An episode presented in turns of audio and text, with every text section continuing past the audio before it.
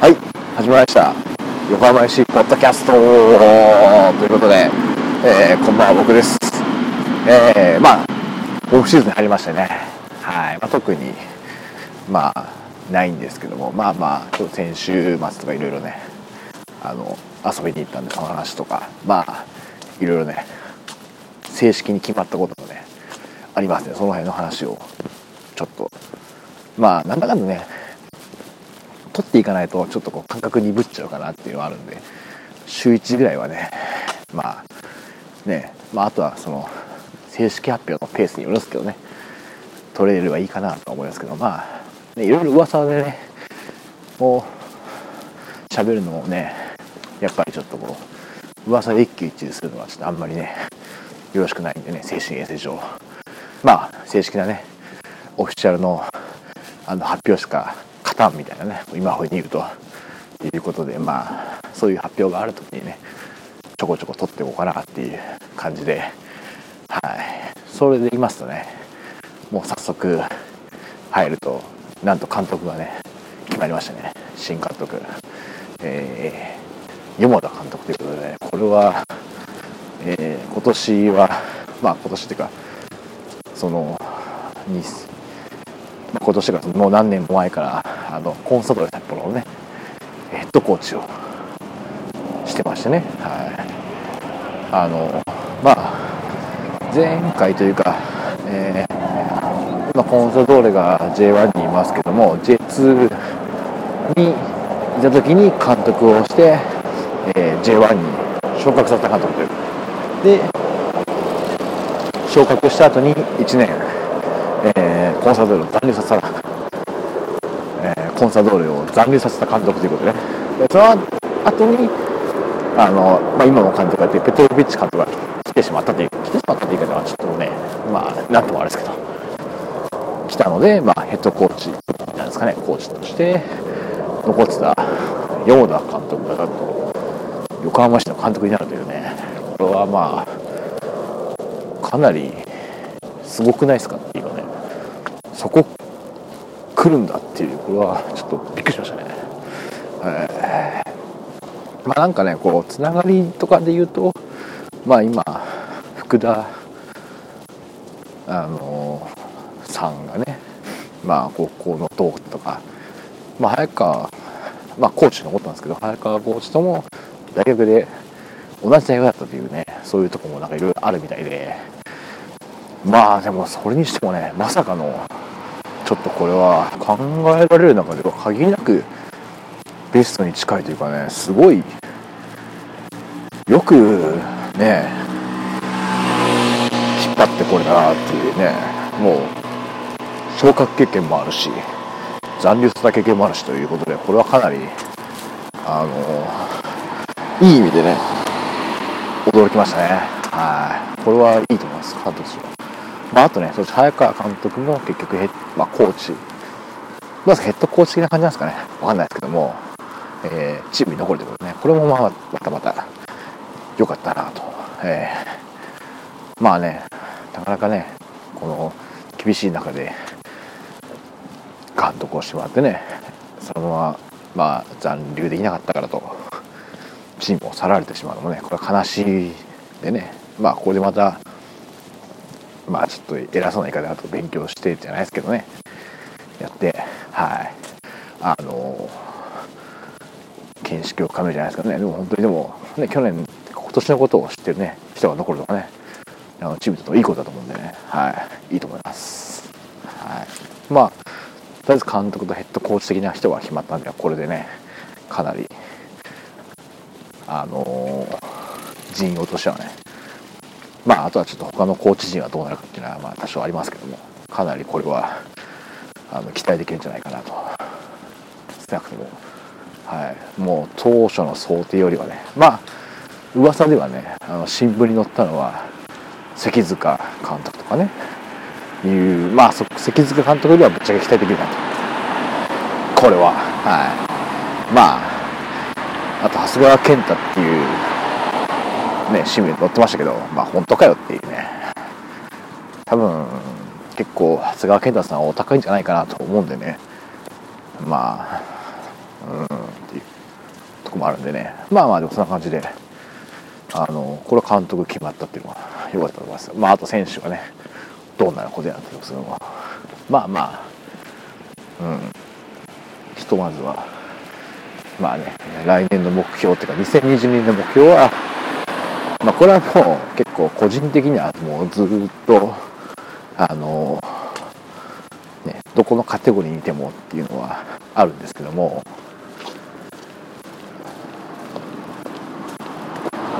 まあ基本的にはあの余裕で残留っていうのがね僕の中では結構まずは目標としてはね結構あるんで、まあ、まあまずはねそこを目指していかないともう本当に5月ぐらいでねそのカテゴリーに残留が決まるっていうぐらいにねあの勝ち点積み上げていければねまあとりあえずは、まあ、落ちる心配はないんで。まあでしかも5月ぐらいで決まるってことは相当積み上げてますからまあまあちょっと上もね欲が見えてくるかなっていうぐらいの気持ちでねやっぱ落ちるのはねちょっときついですからね。まあしかも本当に今回なんかね本当に松本山川とかはね本当に J3 に落ちたわけですからね。ちょっと明日は我が身じゃないですからね。本当に怖いですから。本当に来年は本当にこの余裕で残留っていうのはねもう特にスローガンとしては掲げたいなと個人的には思いますね。なおさら、まあ、今まではね掲げてたんですけどね個人的には。はい。これはまあということで。まあそんな感じで新監督決まったんで。まああとはちょっと選手に関してはまあまあちょっと様子見ということで。まあねある程度天皇杯がね来週で終わるんでまあいろいろねそれで動き出すのかなやっぱりまあ年末にかけてね結構決まり出すんでね。まあ多分横浜 FC はまあここ例年の感じだと契約更新した選手を発表しないっぽいんでね、まあ、あとはとりあえずあの新加入とか出ていく選手だけ発表するぽいのかな？どうなんですかね？分かんないですけども。まあ多分ね本当に契約更新選手契約更新もしっかり発表するならもう多分何人か決まってると思うんでね。まあ正直な話。まあそれは複数年とかもそういうのもあるでしょうからね。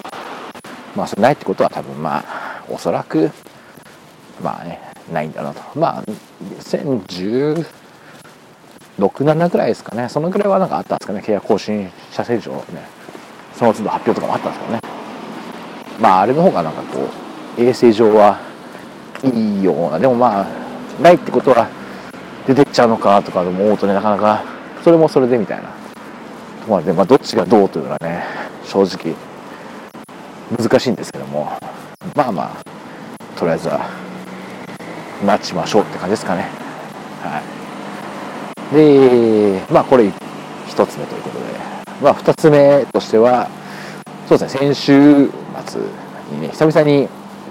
あのフットサルの試合をね F リーグの試合を見に行きましたね。はい。あの、まあ、ちょっと近場に行ってたんであのフーガードールだったかな？住田のチームとあと YSC 横浜ということで、まあ、YSC 横浜はあの横浜 FC にもいた松井大輔選手がねあの所属してることでまあちょっと怪我してたっぽいんですけどもあのあの某アベマ t v のツイッターを見たらなんか今回は復帰するかもしれない復帰するかもというか復帰だぞみたいな感じ書いてあったんでねあこれはちょっと正直見たいなということでまあ行ってみたんですけどもまあまあ結論から言うとねあの松井選手はまあメンバー外ということでねなんだそれは騙されたって感じなんですけどまあでも試合自体はね本当にすごい面白くてねあの YSC が、まあ、前半って言っていいんですかねあれは。は最初のハーフであの先生と決めましてね。そこから、まあ、結構隅田の方がね攻める時間が長くてねただゴレイの選手がねバチバチに当たってたんでね本当に止めまくりでね。確かに練習から止めまくってたからねこれは。すごいなと思ってたんですけど。でまあどうも話を聞くと、ね、今度代表候補に候補に選ばれたってことでね。まあ結構さすがにまあね今の代表っていうか、まあ、新監督やったのかな？F リーグは。F リーグって2つあるのかとかだからまあ結構お試しかなと思ってたんですけどまあ確かに選ばれるだけはあるなということで。まあかなりバチバチ止めてたんですけどまあ本当に最後10秒前ぐらいですかね。に同点ゴールを決められてで、えー、まあ最後ねパワープレー YC が出てね。でカウンターでのところを本来ゴレルじゃない選手が止めて試合してるということで1対1ということでね。いやかなりあの思った以上に面白かったですね。いやでも本当にでも久しぶりにもう結構まあ前に1回ベルマーレの試合をね、まあ、僕が住んで近場でやってたんで見たことあるんですけどいや本当になんかフットサル今のフットサルはちょっとサッカーに近いですねもう本当に。なんかもうなんかバスケットじゃないけどもっとフィジカルコンタクトに厳しい感じなんですけど結構流したりとかねサッカーに近いなっていうかね。だ昔はだから本当にットサルやってる人とかはまあガチでっていう言い方もあるんですけどやってる人とか見にね自分がやるから見に行かないよっていう見に行ってもねみたいな感じだったと思うんですけど本当にだから今もなんか全然別の競技みたいな感じになっちゃったね。すごいかなりフィジカルとか激しいガツガツいくんでね。いやそれファールじゃないんだみたいなとこもね結構あったんで。まあ思った以上にねちょっとびっくりしたねしかも楽しかったですねまあそういう試合展開的にもね最後の最後に決まるっていうことでねまあどっちを応援っていうのはなかったんで、まあ YSC よりかだったかなとは思うんですけど、そういう意味ではね、ちょっとまあ、いや、追いつかれちゃったかって感じなんですかね。はい。まあまあそんな感じのフットサルをね、されてみて、まあこれも面白かったんで、本当に。ちょっとまたね、オフシーズンは暇があれば見に行きたいですね。やっぱ本当に、しかもね、やっぱ結構、ね、パリううまいってやっぱ早いですね。切り替えが早いからね。本当にバスケみたいにね言うんでいやこれは本当にまあまたね結構近いんでねあの迫力があるなということではいまあそんな感じでちょっとまだねちょっとまあ近場になるんでね YCC かまあベルマーレも結構小田原とかなんでねちょっと遠いんでちょっとさすがにちょっとまあ YCC の試合見に行ければなと思うんですけど意外と平日が多いんでねちょっとまあ大の種ですね。はい、まあ、そんな感じで2つ目の話題を終われて終わちゃ終わりにして、えー、3つ目これ最後ということで、えー、なんとね、まあ、これ横浜市ポッドキャストにはあんま関係ないんですけども、まあ、ポッドキャスト的に言うとあのポッドキャストアワードがね、今年もやってるってことでね。まあこれぶっちゃけあんまり興味なかったんですけどまあ自分が配信してるとちょっととりあえず次戦だけ送ってみようかなと、えー、いう気持ちが出てきましたね。はい。まあ多分絶対選ばれないんですよ。あのこう賞の項目とか見てもあのまあはっきり言ってこの番組が選ばれる要素はまあゼロですね。はい。まあまあゼロとは言わないですけども本当に0.0000001ぐらいの可能性あるんでねまあベストパーソナリティはそもそもないしベストコメディとかもないしあのウェルなんちゃーとかもまあ絶対ないんで、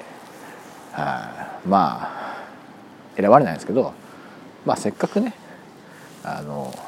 まあリスナーズチョイスもね今のこの視聴数で考えるとありえないんでまあまあちょっとねその辺はあのまあ一応、まあ、2026年ぐらいになんかこうスポーツ番組部門とかできた時にねなんかこうねかかればいいかなぐらいの感じで、はい、気長に、はい、行きたいなと思いますね。まあリスナーズチョイスとかもねあれどうなんですかね？あの票数も出るんですかね？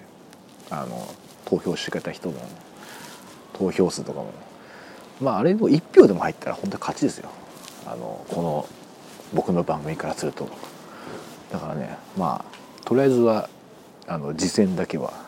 送っといてね。はい。見ようかな。もうこれはもう配信してる人の特権ですからせっかくなんで。やってみて。まあもしねこれを聞いてる人で、まあ、これを聞いてる人は多分ねもうあのそもそもすでにあのなんていうんですかね。自分であの投票する番組があると思うんでね。まあそもそも僕自体が投票する先がもうあるんでもう自分の番組は投票しません。はい。これは神に誓ってはい。もう僕はもう投票する番組は決まってるんでなんならもう投票してるぐらいの感じなんでね。なんで多分ゼロ票なんですけど多分僕の番この番組は。まあでもまあまあとりあえず参加しといてね。はい。まあまあ何年か後に行ければいいかな。まあ行けるかなどうですかね。まあ行けなくてもまあ別にでもいいです。とりあえずお祭りなんでとりあえず参加しといてって感じでね。はい。行こうと思うんでまあもしねこれを聞いてる人でねあの特にまあそんなにね他の番組では聞いてなくてねあの投票する先がないよという既得な人がいたらまあこの番組にね投票してもらってはいもう1票でも入ったらもうもう優勝なんである意味。はい。そんな感じでまあ特にあの宣伝活動とかはね、まあ、この放送を最後にしませんけども、はい、まあまあせっかくなんで、まあ、ポッドキャストをね聞いて皆さんちょっと投票ぐらいはねしていきましょうというところで今日はこんな感じで終わりたいと思います。またねちょっと次回はいつになるか分かんないですけど、まあ、何かしらオフィシャルから発表があったことをおしゃべりしていこうかなと思います。ということで、えー、今日もありがとうございました。さようなら。